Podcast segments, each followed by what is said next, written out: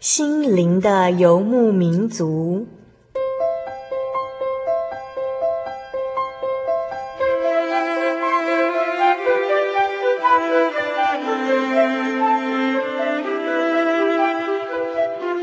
在这个谁都不管谁的后现代社会里，每个人的心灵都是游牧民族。成长的过程就是寻找的过程。每一颗漂泊的心灵，其实都在寻找生命的绿洲。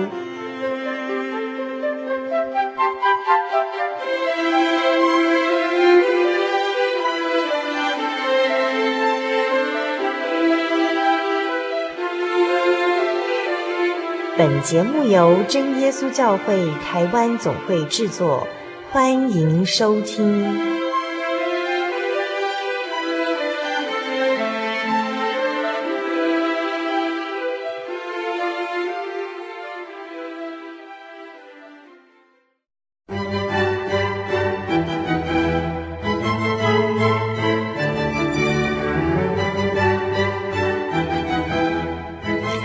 心灵的游牧民族，在空中朋友，大家平安，我是主凡，又到了我们每周一次在空中相会的时刻了。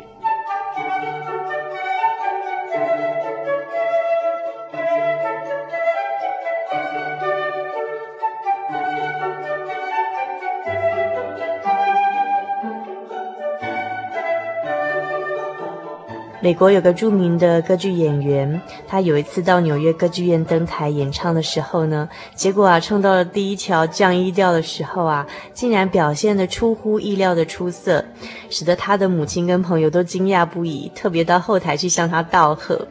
但是呢，这位后来非常有名气的歌剧女演员却却坦诚说，其实那个时候哦，没办法呀，我唱到那个音的时候呢，正巧有一只苍蝇飞进我的喉咙里头，我急坏了，只好尽力的唱，直到那只苍蝇飞出来为止。甘乃迪曾经有一句名言：“Crisis 具有双重的意思，一个是危险，一个是机会。”在遇到人生苦难的时候，怎么样还能化危机为转机呢？这个月号的心灵的游牧民族要和您探讨的主题是苦难中的欢喜者。而在今天小人物的悲喜这个单元里头，主凡就要为您邀请到一位学校的老师，他在去年的时候遭遇丧女之痛，所有丧女的痛苦他都经历到了，也感受到了。但是因为呢，他同时也是一位基督徒，来自天赋的爱和力量，屡屡透过圣经的话语，还有其他基督徒的代祷跟带求，让他从伤痛中努力的站起来了。让我们一起来聆听今天的小人物的悲喜。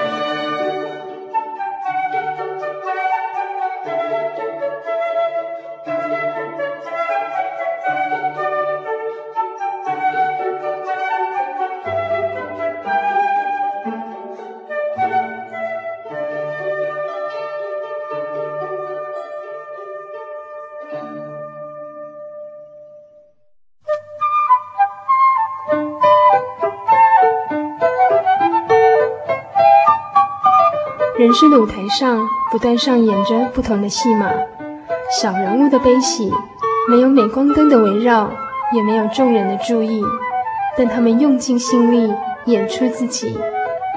或许您将在他们的生命故事里头看到自己。小人物的悲喜。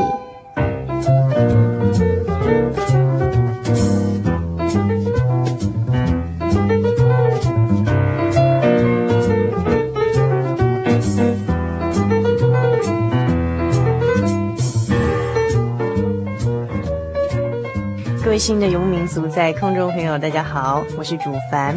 我们现在要进行的是小人物的悲喜这个单元。那么今天呢，在小人物的悲喜这个单元里头啊，我们邀访到的是这个目前任教于台中健康暨管理学院通识中心副教授王慧姬老师。那我们先请慧姬老师跟我们所有的听众朋友们打声招呼。哎，各位听众朋友，大家好。好，这就是我们惠姬老师的声音哦。那等下在节目当中呢，我们就请我我就会叫称呼他惠姬老师。那哦，可不可以请问一下那个惠姬老师，你在那个嗯学校是教任教哪一个科目呢？嗯，我主要都是教历史方面的历史课程。哦，教多久的时间了？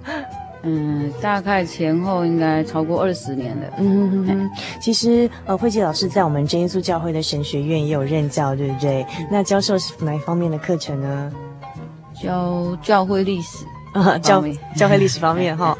好，那我们好像一般觉得有些学生就很喜欢历史啊，觉得很有趣这样。可是啊，有些有些小朋友或学生就会觉得历史好像很枯燥无聊。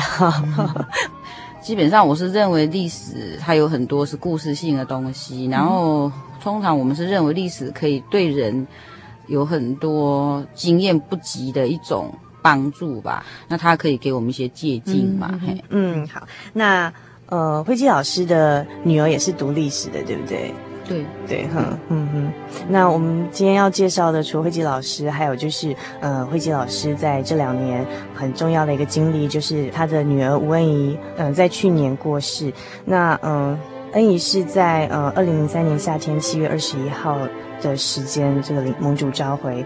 那其实他从发病哦，是也是在二零零三年五月初，等于是很快的，从两个多月的时间，就是非常快速的，呃，就就就离世了。那当初发发现的也是一种很罕见的，叫做发炎性母细胞纤维囊肿这样的一个呃病症。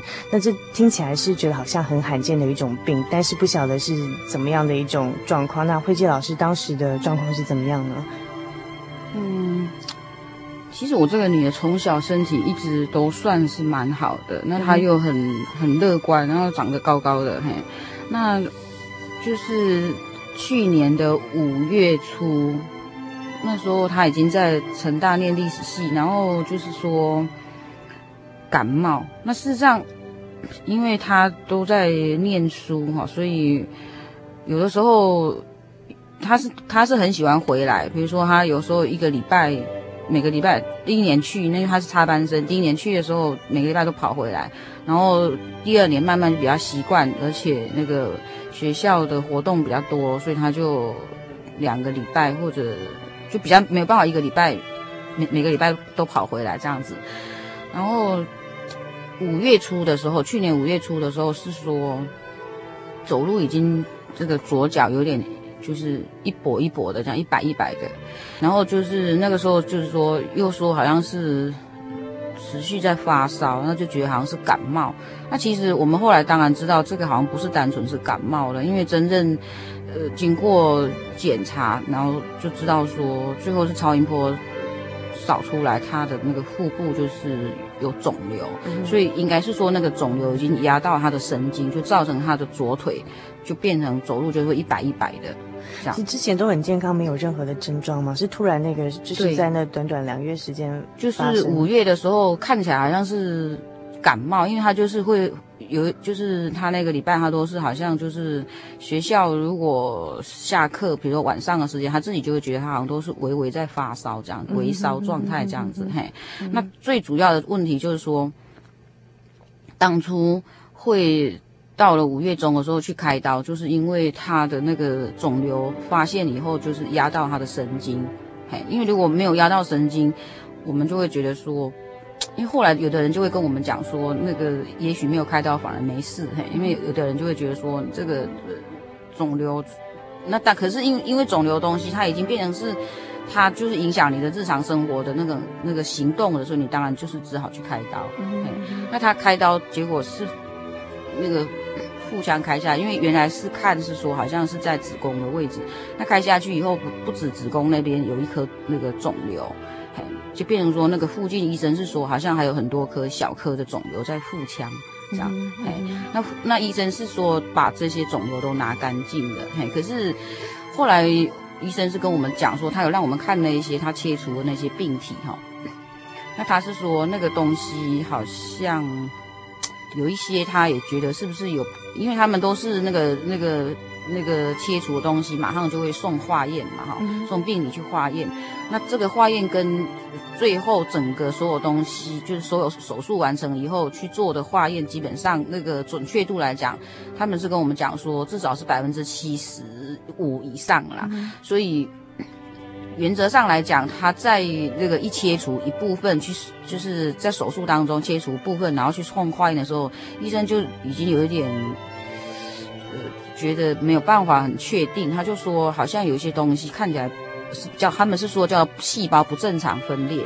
那那个后来他们就说要送美国，那个病理检验是六月中的时候回来了，这样子。那回来的时候他就说，呃，是初期恶性的。这样子，嗯哼哼哼，那就是从呃五月发病到七月，就是过世的时间其实非常快，只有两个多月的时间。其实不要说是一个基督徒有信仰的人，对于一个没有信仰的人来说，就是呃。更会觉得说这个是一时之间很难，就是还好像还搞不清楚事情怎么发生的，然后就是最亲爱的女儿就已经过世了，丧女丧子之痛，若非亲身经历过的人是绝对无法体会的。然后透过我们这个呃我们制作单位呢，这个透过这心灵游牧民族广播节目，还有我们的喜信网络家庭网站，那其实我们会收到很多网友的或是听友的来信，那当中有些人他也是经历人生各种的患难跟苦难之中，那我们知道，尤其像。现在的环境这么险恶，然后各种的文明病很多，甚至呃许多人他必须面对自己或者是家人正在跟这个死亡病魔搏斗的这种过程。那么有些人非常幸运的，他们能够蒙神拯救得到医治，然后有神迹行在他们身上。但是呢，有些人他却必须去经历，就是。呃，人生必然的结局，然后只不过是提早经历了自己至亲的人这种与死亡擦身而过，或者是面对亲人死亡这样经历。那面对这样子的这些人，那我们怎么样去告诉他们说，神要我们在这些事情上学习经历的是什么？那人生最终的目标跟依归是什么？我们又怎么样走过就是死亡悲痛的这样的一个东西？这其实并不是一个非常好像呃很沉闷或严肃的主题，但是却是让我们更进一步去。思索说，呃，怎么样在我们面对这人生看起来一般人觉得黑暗的情况之下，我们怎么样还是靠着神得着他生命的亮光，然后指引我们人生的方向？那我们先听一段音乐回来，那呃，稍后我们再请慧基老师继续跟我们分享。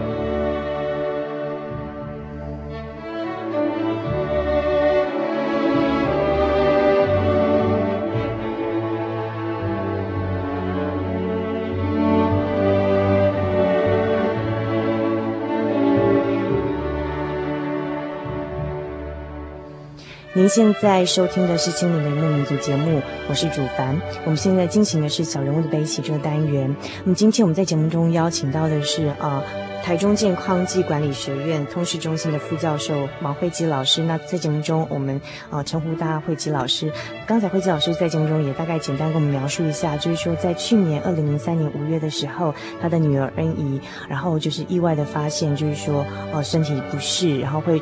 跛脚，后来经医院检查还搞不清楚，就是说到底是什么样的，就是肿瘤的病因或状况的情况下，在很短的两个月的时间哦，然后 Annie 就过世了。那哦，嗯，那我想就是我想请问那个惠姬老师，就是说，呃，对于做一个母亲的心情，尤其是是一个基督徒，当初是你你怎么样去面对这样的事情？尤其在整个过程中，是否曾经会，嗯、因为就是是是否曾经会产生过埋怨啊、孤单啊，或甚至是怨恨神？就是说，哎，为什么会让这样的事情发在我们身上？对，我我我想说，事实上，呃，每个人都要面对死亡啊，因为真的死亡是众人的结局哈。那只是说，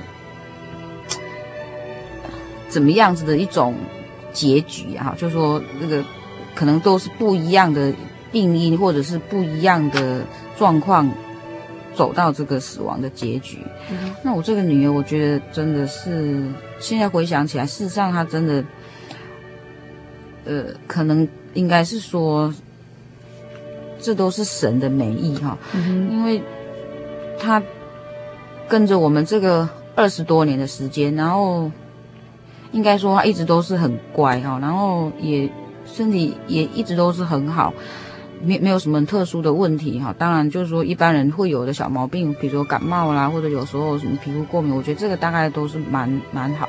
那他个性又很乐观，那只是说我们有时候觉得当父母真的孩子很难教。那我觉得我这个女儿是一直来说，我最感谢神，就是说她让我觉得她就是都是很乖。那而且她真的是在教会里面，比如说。到最后要告别式的时候，我才知道说，连我们那个西台中教会的那个管理员，他都会说，那个吴文仪就是每次都是在教会帮忙打扫，然后只有他一个人会在打扫完的时候去跟去跟这个管理员，他叫陈秀环姐妹，他会去跟他说，阿姨还有没有什么要帮忙的吗？我觉得到后来像念到大学了，然后突然这样子生病，真的是。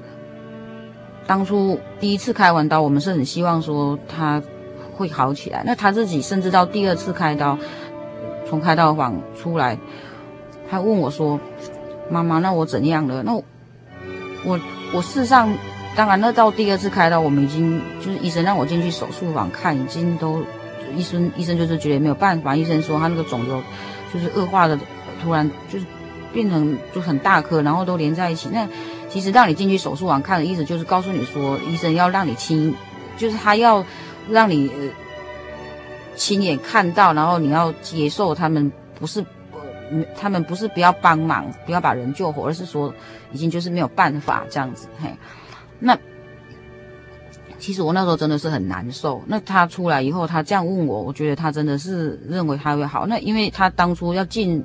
手术房第二次开刀的时候，我们也以为说他会好，那没想到变成是这个样子。我们也没想到说那个那个肿瘤它会恶化那么快，所以事实上那个时候是最难受的。就是说那时候真的会觉得说，怎么会是这样子？嘿，可是那他是在七月十五号的时候第二次开刀，然后到七月二十一号的时候就已经等于。结束就把他带回去安息了。那这时间不是很长，可是在这段时间里面，其实真的，我天天在病房里面陪着他。你看着他，你就会觉得说，那那是真的，就是那么短的时间，你都看到，事实上真的生病是很难受的。对他来说，那个真的是很难受。可是就说，我们如果去想说，那那个有时候你在看那个那个病痛的过程，你真的会觉得说。我们真的是很舍不得他走，可是我们更舍不得他痛。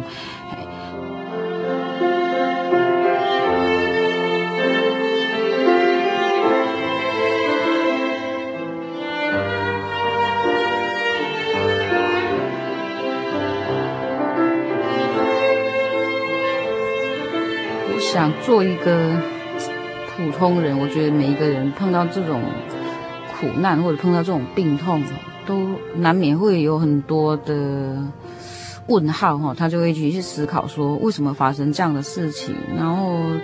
别人看我们，他们也是会有类似的问题。他们会有的人，他其实没有什么恶意，那他来病房探望吴文仪，他就会问我们说：“呃，是不是吴文仪太喜欢？”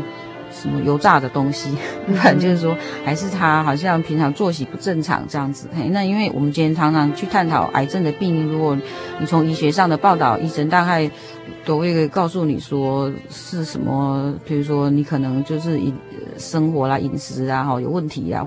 然后到最后，如果是呃找不到找不到很直接可以可以可可以可以让你接受的答案，他就会告诉你说是基因的问题。那我觉得像讲到基因的问题，这个真的是很无奈，因为这个世界上有人有办法呃保证你自己的基因都没有问题嘛？对不对？那如果从圣经上来说，每一个人多多少少都是有一些呃不够完美的地方。那基督教的圣经是把它认为说，譬如说有些时候人所以是从始祖犯了罪，那这这个罪呢是会遗传，那这罪遗传，所以罪的工价就是。死，嘿，那当然不是说很大的罪，所以马上就死。可是你会发现人，所以就是很难的。我们每个人从小多多少少都有都有一些小毛病啊，哈。然后，你你如果真的做一些检讨，你会觉得说，其实多多少少真的是找到一些原因，哈。那像我这个女儿，我真的觉得我们。会想说，到底神是什么样子的一个 好旨意，所以让他就是说必须要去有这样的一个遭遇哈。我常常有时候很难受的时候，我就祷告，我我都不敢说我真的没没有没没有什么怀疑神，或者是没有埋怨神，可是我会觉得说 很奇妙，就是说。因为你很难受的时候，你常常很想念孩子，很难受，然后你就会，因为这种事情你要去找谁？如果医生都已经没有没有什么病例可以可以可以可以，就是说帮助你，那你只好就是靠神。那你靠神，你就是你真的是只好就是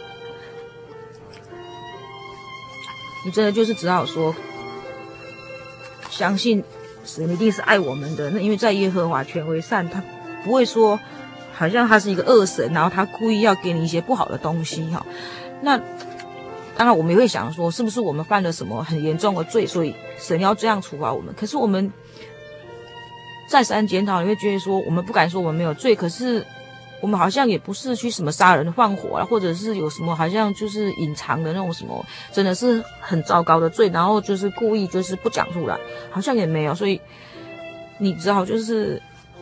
把这个忧虑卸给神。那我我在这当中，我最大的体验是说，我觉得圣经上有一段话哈，它是写在腓立比书，它是说，那你所以只好就是靠主常常喜乐。然后你因为真的要喜乐实在是很难的，你碰到这些苦难，你碰到这些病病痛的操练，你怎么会喜乐？但是我自己常常回想我那女儿生病的过程，我就发现说，事实上她真的是也也没有流眼泪，至少。我在陪伴他的过程，我从来没有看过他流眼泪，然后也没有埋怨神，嘿，那甚至人家跟他说，那你既然想活着，你可以，你可以跟神求啊，哈，对不对？求神按照你的旨意成全，按照你的心意成全啊。那他又会说，可是我希望神是按照他的旨意成全，不是按照我的旨意。所以常常你在这个回忆当中，然后你你就会想说，所以你只好凡事借着祷告、祈求和感谢，把你所要的告诉神。那在这一段的话接下去，这个这这段圣经的话接下去是讲说，那神会给你意外的平安，然后会保守你的心怀意念。我就觉得说，事实上那个保守心怀意念真的是非常宝贵的一句话，因为有很多事情，当你碰到的时候，我们可以发现，真的是每个人会有不同的那种看法。有的人他把死亡真的看成是一种咒诅。他很难接受死亡是美好的，死亡是一种祝福。嘿，那问题是说，那个病痛常常走到最后都是走到死亡边缘的哈，或者是说真的是跟死亡是非常接近的时候，那如果不是神保守人的心怀意念哈，我觉得人有时候要往正面想，真的是非常难，这个这个是很难的。事实上，人真的很难靠自己走得出来这一段。那可是我觉得我最最奇妙的一些体验就是说，你在这个圣经上的话里面，你会发现很多时候，所以你能够。把这个事情，虽然也是经过掉眼泪啊，然后心情很难受，可是你会发现说，整整个日子里面，大部分的时候你还是可以是比较呃平静的一个心情，然后甚至有时候你会充满了感谢，你还是会感谢神，你会觉得说，真的是像我刚才讲的那一段话，就说赐给我们一个宝贝，那这个宝贝呢，在他就是他留给我们的回忆都是最美好的，然后。最重要是，他真的是让很多人也对对他是留下的，就说都是美好的回忆回忆，因为他真的是在他的信仰是没有死角的时候，可以讲说是他这个最有信心的时候，然后他也都还没有经历更多人生的黑暗面，比如说他如果已经子宫跟输卵管都拿掉了，那他将来要面对婚姻，我觉得这个实在是蛮难的，没没有人是超人，每个人都是。都都是凡人，那凡人面对这些事情，所以你真的是，如果没有一个信仰的帮助，我觉得真的是这个是非常难的。嘿，那我一直觉得说很奇妙，都是每次在这些流泪啊，或者是难受之后，你会看到真的是充满了感谢，你会觉得说，其实那个就是神给我们的一种心怀意念的保守，它会让你整个的这个。心思意念一直都在正面的一个一个一个状况里面，好，那或者我们说这些很正面的东西，它的力量还是比较大的，大过那种你会难受啊，你会流眼泪这种这种这种状况，因为这个状况其实可以可以说一定会存在的。我觉得不可能说你自己的至亲的人死了，然后你说你会多多刚强，你会多什么什么这个喜乐，我觉得其实这个。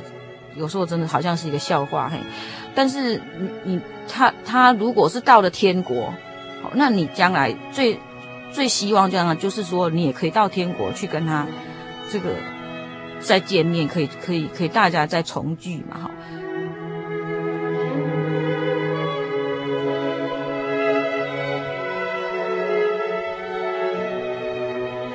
那圣经中有记记载一个人叫做约伯，那约伯因为他是一个行为非常好的人，那所以说连神都为这个约伯呢感到说啊好真好，我有这样这样一个好行为又良好又有信心，然后又这样依靠我的一个子女，真的是很安慰这样。可是呢，魔鬼却来跟。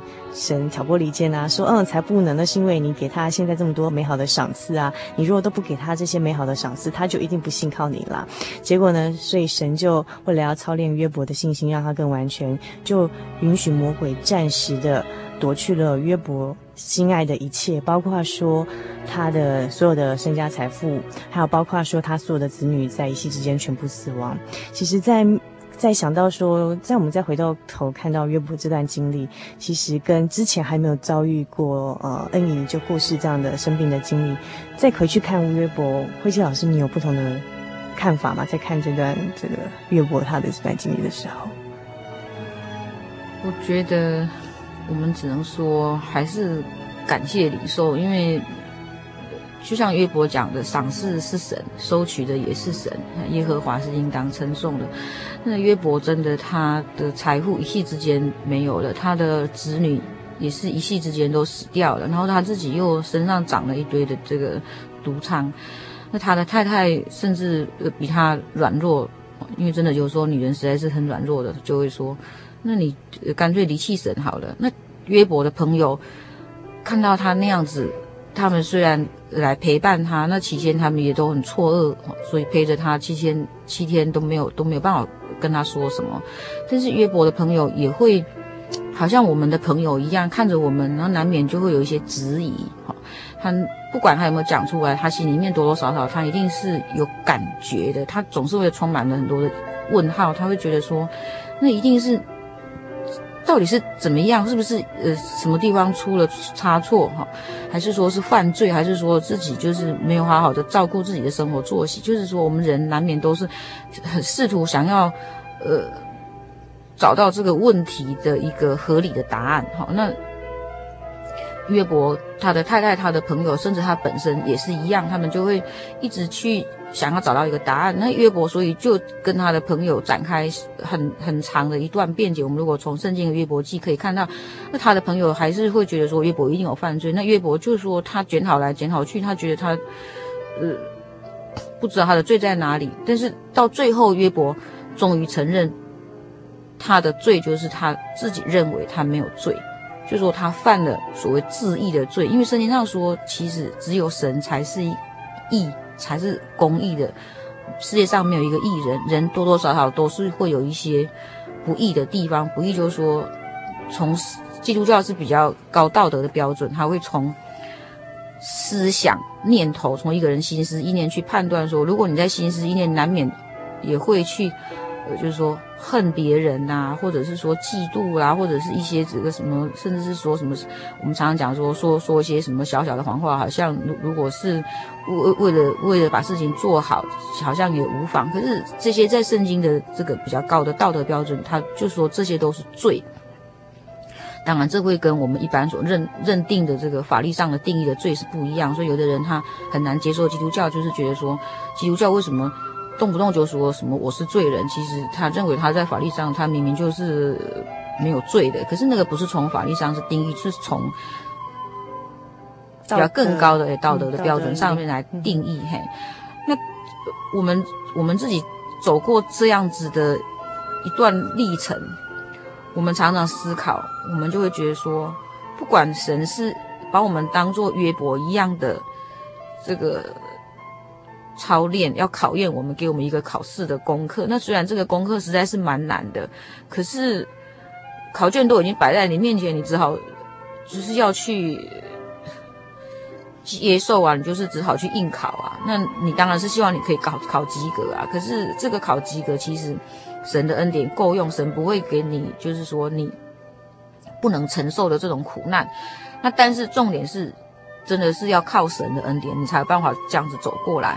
所以，我我还是觉得说，我们只能感谢领受。我觉得神的旨意是好的。好，那我们难免会有忧愁，也难免会有一些难过啊，好，或者是伤心。我觉得这个都是很难的。但是我们是靠着神，所以我们可以慢慢的就是走到更正面，甚至我们会。愿意去想到有更多的人，他碰到苦难，甚至有时候可能比我们的女儿拖得更久，或者是更难忍受的一些操练，那我们会觉得说，一方面我们是感谢神，哈，神给我们的恩典一定是够我们用；再方面，我会觉得说，如果可以的话，我们真的是应该是，呃，去多多的关心别人，去多多的去。安慰别人，好，那希望透过彼此的一种安慰，彼此的一种互相的这个，圣经上告诉我们，就是你要相，就是你要能够用爱心互相去关怀。我觉得这样子的话，所以是大家都可以到天国，大家都可以从那个生命的历程哈，知道呢，神造人，然后他怎么样子，所以我们说基督教的神，他充满了爱。好，那他虽然也会管教他的子女，如果子女真的是有一些不对，或者是说他也会熬练他的子女，让他的子女能够更好。好像我们说金子经过火来试验，可以让这个金子成为是不坏的金晶哈。当然，在讲任何的这个考验啊试这个试验，这个都是很难受的，在在你在过程当中都是很难受。可是你经过以后，你你如果可以。忍耐得住哈，那圣经上说，你忍耐到底必然得救。那你真的能够这样子，呃，经过这个熬炼，我们说圣经上也给我们很多更美好的一些，祝福跟应许。比如说他会说，你可以得到荣耀称赞，好，你可以得到生命的冠冕。那我们觉得基督教最好的就是说，所以你是有这样的盼望，所以你把在世界上这些自轻自战的苦楚，如果你你你要做一个选择，当然，所以你你愿意去忍受那个自轻自战的苦楚，而将来可以得到那个更重更美好的这一些福气跟喜乐。在九月号的圣灵月刊上，同时还有一篇文章叫做《生命的勇者纪念胡恩仪》哦。那呃，其实这个生命勇者指的并不只是这个恩怡，还有更重要的是，度过这个嗯、能够走过这一段操练哦的呃慧基老师，还有慧基老师的全家人这样子。所以这个经过这样的操练而成为生命的勇者，甚至慧基老师他在这段伤痛中，他甚至愿意出来，然后。接受我们的采访，非常热情，而且很热心来接受采访，是因为他愿意把这样的他切身的曾经经历过的伤痛的感觉分享给大家听，因为知道也许在我们的听众朋友，有些人正遭遇不同的患难或操练，但是如何在我们所经历的这样的操练跟患难中，其实真正的还向更远的前方看到说，不论如何，不不论现在是喜还是悲，但是在更更。可见的未来，其实神一定有更美好的安排。就像之前我们曾经有一位啊、呃、邀访来宾跟我们讲过一个他亲身的故事。他有一次在阳明山上散步的时候，然后他走到，其实他那段时间是他人生比较灰暗的地方，因为家庭遭遇变故。但是他在那次后在阳明山散步的时候，走到一个地方，发现呢，周遭颜色都变得好奇怪，我怎么跟平常看叶子啊、花啊树的颜色都不太一样。然后，然后。虽然那时候觉得怪怪，心里不太舒服，可是当他再往前走一段路，再回头看的时候，才发现原来他刚刚走过的地方是彩虹呢。也就是说，他经历彩虹，在彩虹当中的时候，也许觉得很怪异，就像我们人生遭遇操练患难的时候会觉得痛苦。但是你千万不要在这个时候选择放弃生命，放弃生命力，放弃向前走的力量。你要继续的往前走。当你再往前走的时候，会发现，原来当你最痛的时候，是神帮你安排人生的彩虹的地方，也就是让你的人生最亮丽，呃，成为更美好的一段历程了。那这个是我们可以去思考的地方。那，嗯，非常感谢慧基老师今天愿意把他经历过的这段悲伤、走过悲伤的这种这种遭遇，就是还有以及他从中怎么样再去更体会，就是神。呃，给我们人生的各种不同际遇的，都是不管是苦难也好啊，或者说欢喜的也好，都是化妆过的种种的祝福。那今天非常谢谢慧基老师。那在我们这单元结束之前，慧基老师有还有没有什么想要跟我们听众朋友分享的？我还是觉得说，呃，如果人活在这个世界上，那苦难是免不了的。几乎没有人有特权可以豁免的话，那面对苦难的时候，我们都会很希望能够找到一些帮助，不管是找到朋友、找到医生、找到财富，或者找到呃你觉得任何可以帮助你的，因为你真的很像在海上快要沉下去了，你就是任何一块浮木你都想要抓住，可是，在人世间。你会发现，其实人的帮助、财富的帮助都是很有限的。那最重要的是，你确定你可以体验到神在带领你，那个看不见的神，可是他真的是让你体验到他有大能，他有大爱在带领你，而且他给你一点点的这个考试，然后你可以靠着他的力量，好走过来，那你。最后，他给你的应许，甚至是可以到天国，你会觉得说，这一切其实就是最美好的应许，就是最大的福气。那我也很希望大家都能够得到这样子的福气。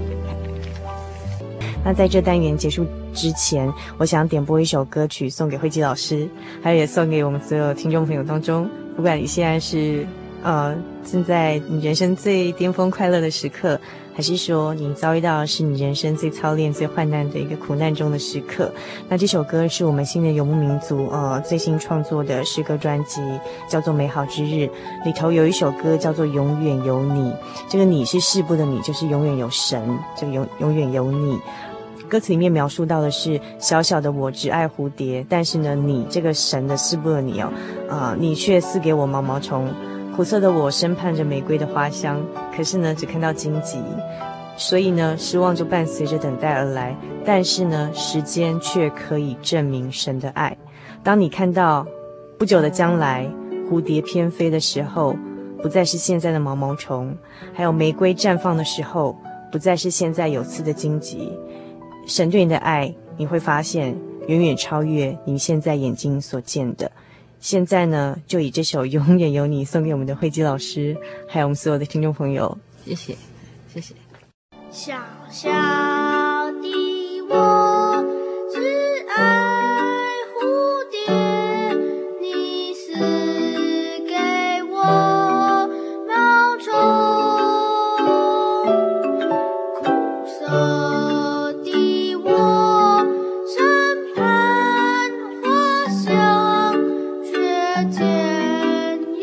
有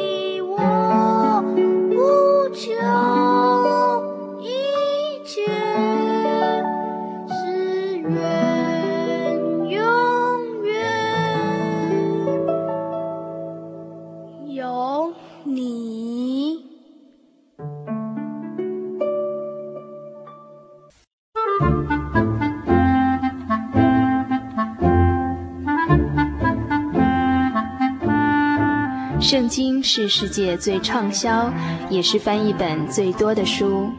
许多人因为这本书改变了他的价值观。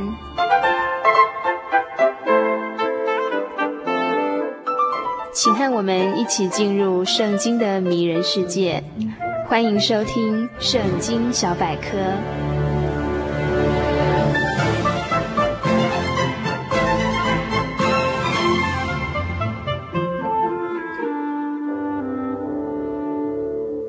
亲爱的游民族听友，大家平安，欢迎您继续收听《圣经小百科》这个单元。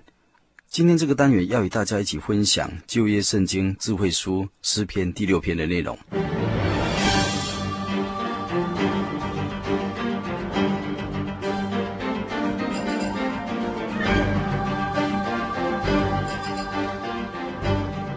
本篇诗篇诗词经文共有十节，而主题是患难中的祈祷。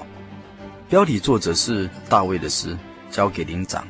用丝弦的乐器，调用第八。在诗篇中共有七篇特别称为忏悔的诗，而本篇是其中的头一篇忏悔诗。其余各篇分别是诗篇三十二篇、五十一篇、一百零二篇，还有一百三十篇与一百四十三篇。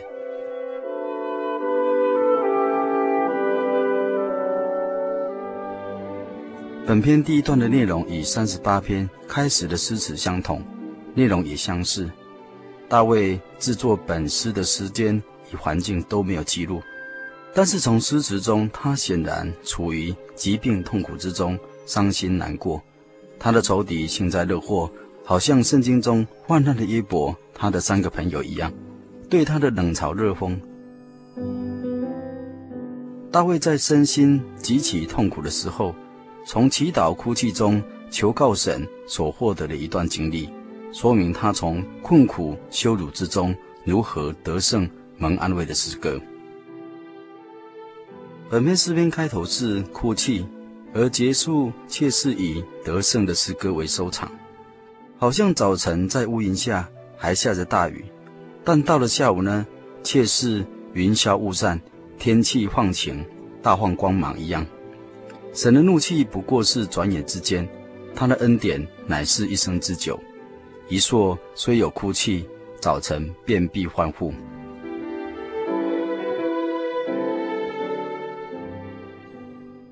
在本诗篇中第四节，我们可以看到，当神转回，敌人必要退后。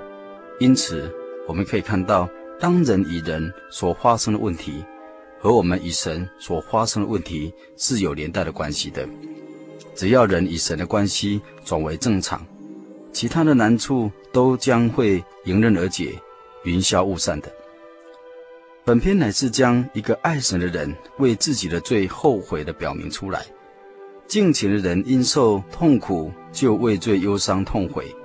神带领他的百姓，有时在患难痛苦之中，都是要他们得到益处。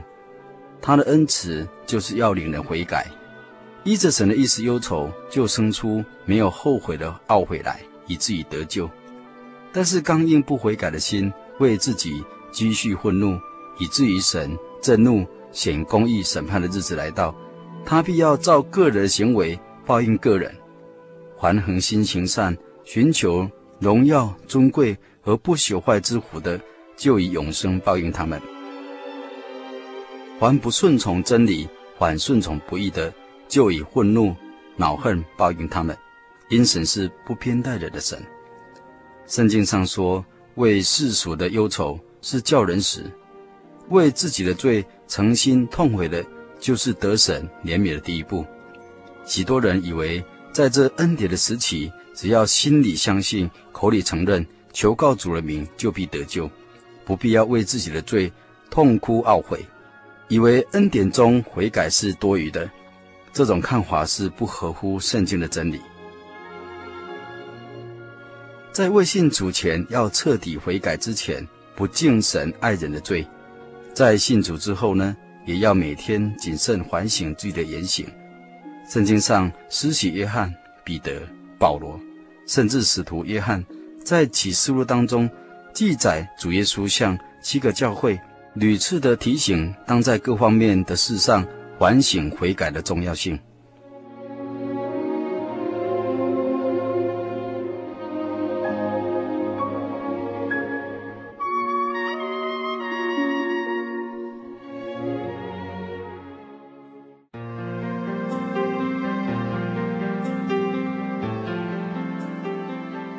本篇诗篇第六篇诗词可分为三段。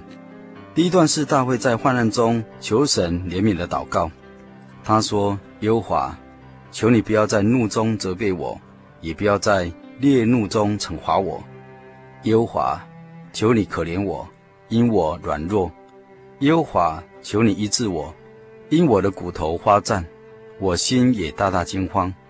耶和华，求你回转，搭救我，因你的慈爱拯救我，因为在死地。”无人纪念你，在阴间有谁称赞你？大卫知道神有两种使用的杖，一个是怜悯督促人悔改的杖，一个是愤怒严厉审判的杖。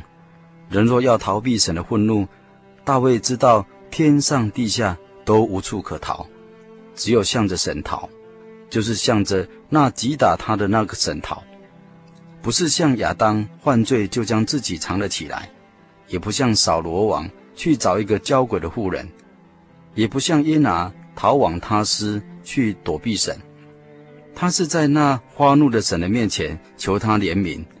大卫认清自己。知道自己是软弱的，甚至在公义神的面前自责，到为自己的罪花抖花赞。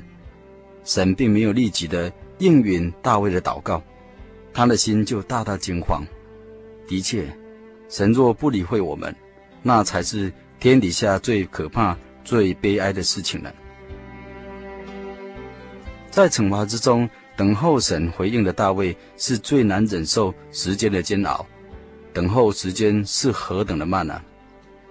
虽然如此，我们知道神一切的行动都有他的时候，就如以色列百姓出埃及都有时间的。耶稣基督降生世间也是有他的时候的，主要救他的百姓也都有他的时间。大卫在苦难之中祷告，提到神的名，在本篇中就用了八次之多。因为这宝贝的名，大卫就得了安慰。神的名在求告他的人的身上，真是极其的宝贵啊！就如彼得说：“除了耶稣的名以外，别无拯救。因为天下人间没有赐下别的名，我们可以靠着得救呢。靠他所赐给我们的名，耶稣，他要以慈爱垂听我们的呼求。”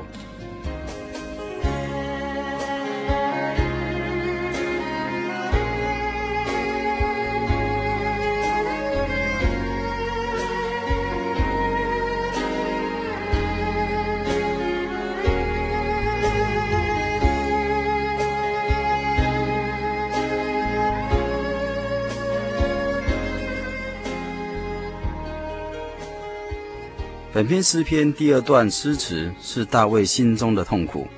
他说：“我因哀哼而困乏，我每夜流泪，把床榻漂起，把褥子湿透。我因忧愁眼睛干瘪，又因我一切的仇敌眼睛昏花。”哲学家康德说：“宇宙间有神的一个证据，就是人类有奇妙的良心。一艘有破洞的船。”终必要沉默。一位心灵痛悔、坚持不悔改的人，终必堕落沉沦，无法得救。信徒世人哀哼，但不要出怨言。信徒世人的眼泪，在神的面前是宝贵的。神把这些眼泪装在他的皮带里，表明他纪念人所流的眼泪。这世界上虽有许多流泪的时候。有许多流泪的祷告，但是经过了呢，就能够使那流泪谷变为泉源之地。更宝贵的是将来神要擦去一切的眼泪，到了主的面前就不再有流泪了。人的身体受了大苦难，就必影响眼睛干瘪昏花。因自己的罪受惩罚的时候，自然有许多不舒服的地方。但罪一得赦呢，身体。就和灵魂一起快活起来了。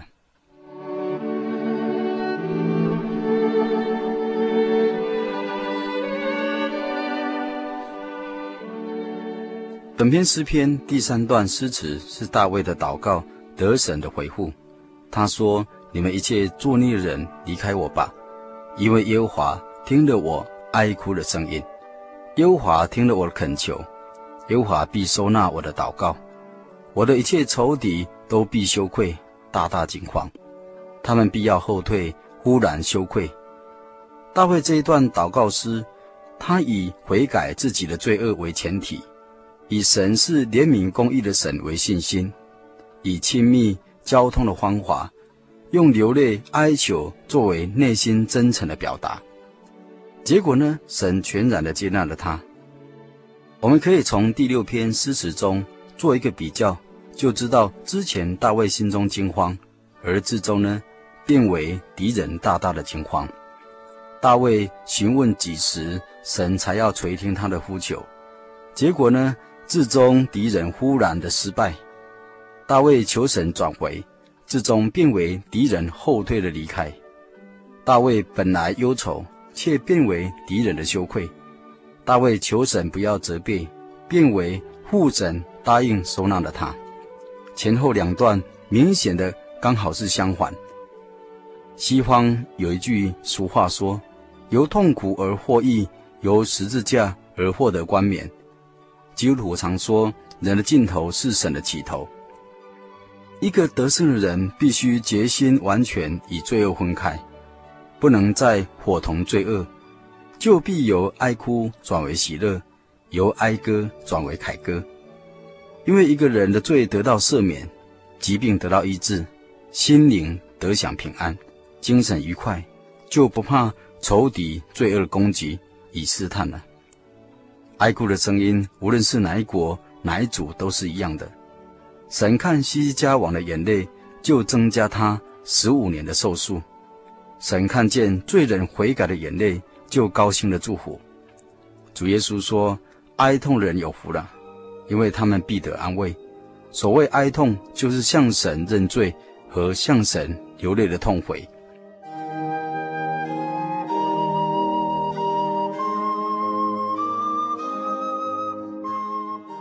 今天圣经小百科就与您分享到这里。但愿听友有时间再翻开圣经诗篇。第六篇，细细的品尝，就必认识神的公义与怜悯。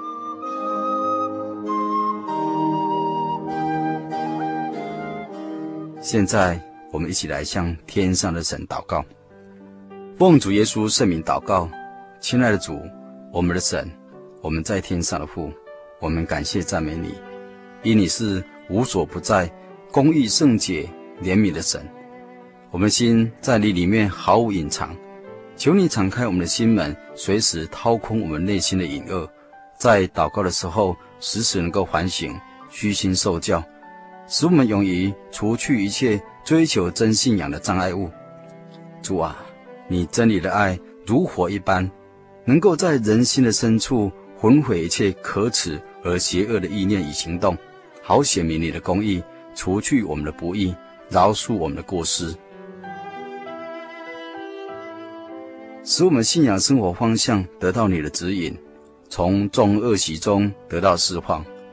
祝我们树立一举一动有新生的样式，靠着圣灵与情意征战，渴慕圣洁的生活，走在永生光明的大道上，总神一人。哈利略，阿门。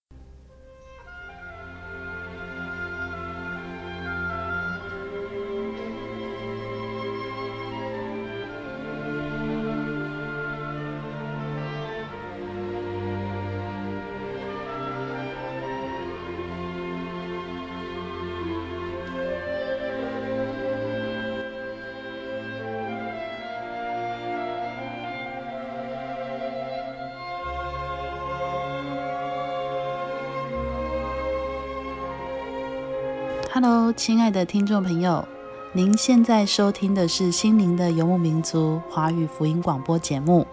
本节目由真耶稣教会制作。如果您对真耶稣教会想进一步了解，欢迎您来电与我们联系。我们的电话是四零八七七一八一七八四零八七七一八一七八。我们的网址是。tjc 点 org，您可以来电询问教会地址及聚会时间。我们竭诚欢迎您来到真耶稣教会，与我们一同享受主耶稣的恩典。再次提醒您，我们的电话是四零八七七一八一七八。在这里也要再次邀请您继续收听心灵的游牧民族华语福音广播节目。我们期待与您空中再相会。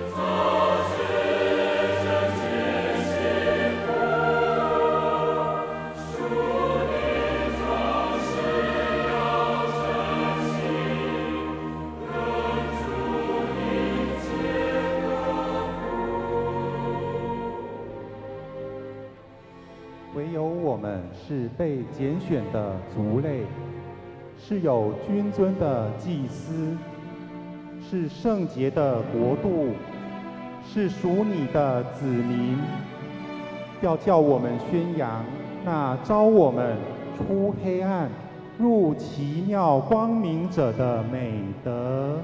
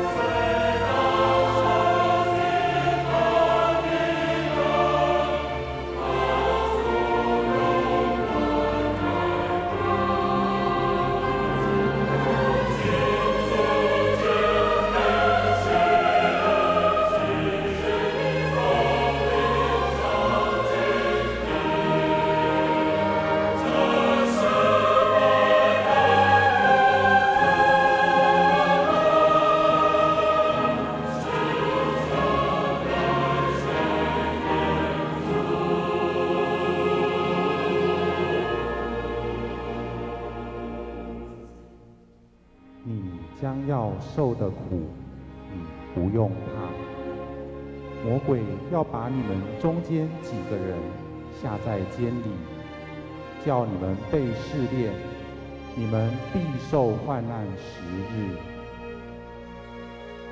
你勿要至死忠心，我就赐给你那生命的冠冕。